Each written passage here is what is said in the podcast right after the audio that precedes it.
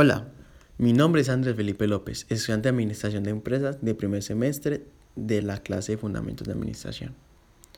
Por este medio audio te hablaré acerca de una de las mujeres más importantes en el mundo, historia de la administración. Es conocida como la madre de la administración y fue una de las pioneras en crear un sistema de administración participativo e integrador. Es así, te hablaré de Maria Parker Follett.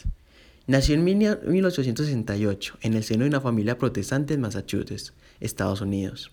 A los 12 años inició formación académica en la Tagger Academy, escuela que en ese entonces acababa de abrirse a las mujeres, ya que era de hombres. Allí conoció a la profesora Anna Button Thompson, profesora que le hizo comprender la aplicación de los métodos científicos en los estudios, haciéndolos de, de esta forma más precisos y comprobables.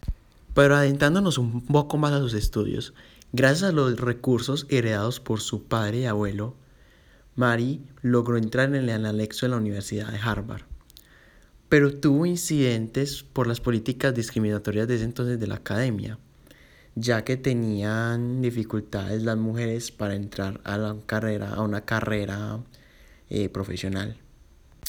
Gracias a sus altas calificaciones en 1898 se graduó como summa cum laude y se trasladó a París, donde inició su doctorado a su regreso a los Estados Unidos se dedicó al trabajo social y gracias a sus estudios también tuvo un acercamiento en diversas disciplinas como la psicología social y la administración.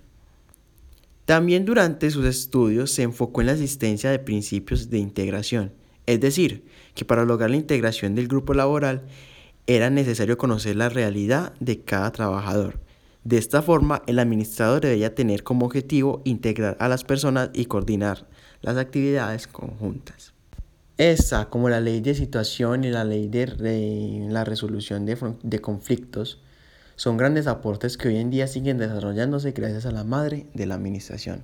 Muchísimas gracias y feliz noche, feliz día y feliz tarde.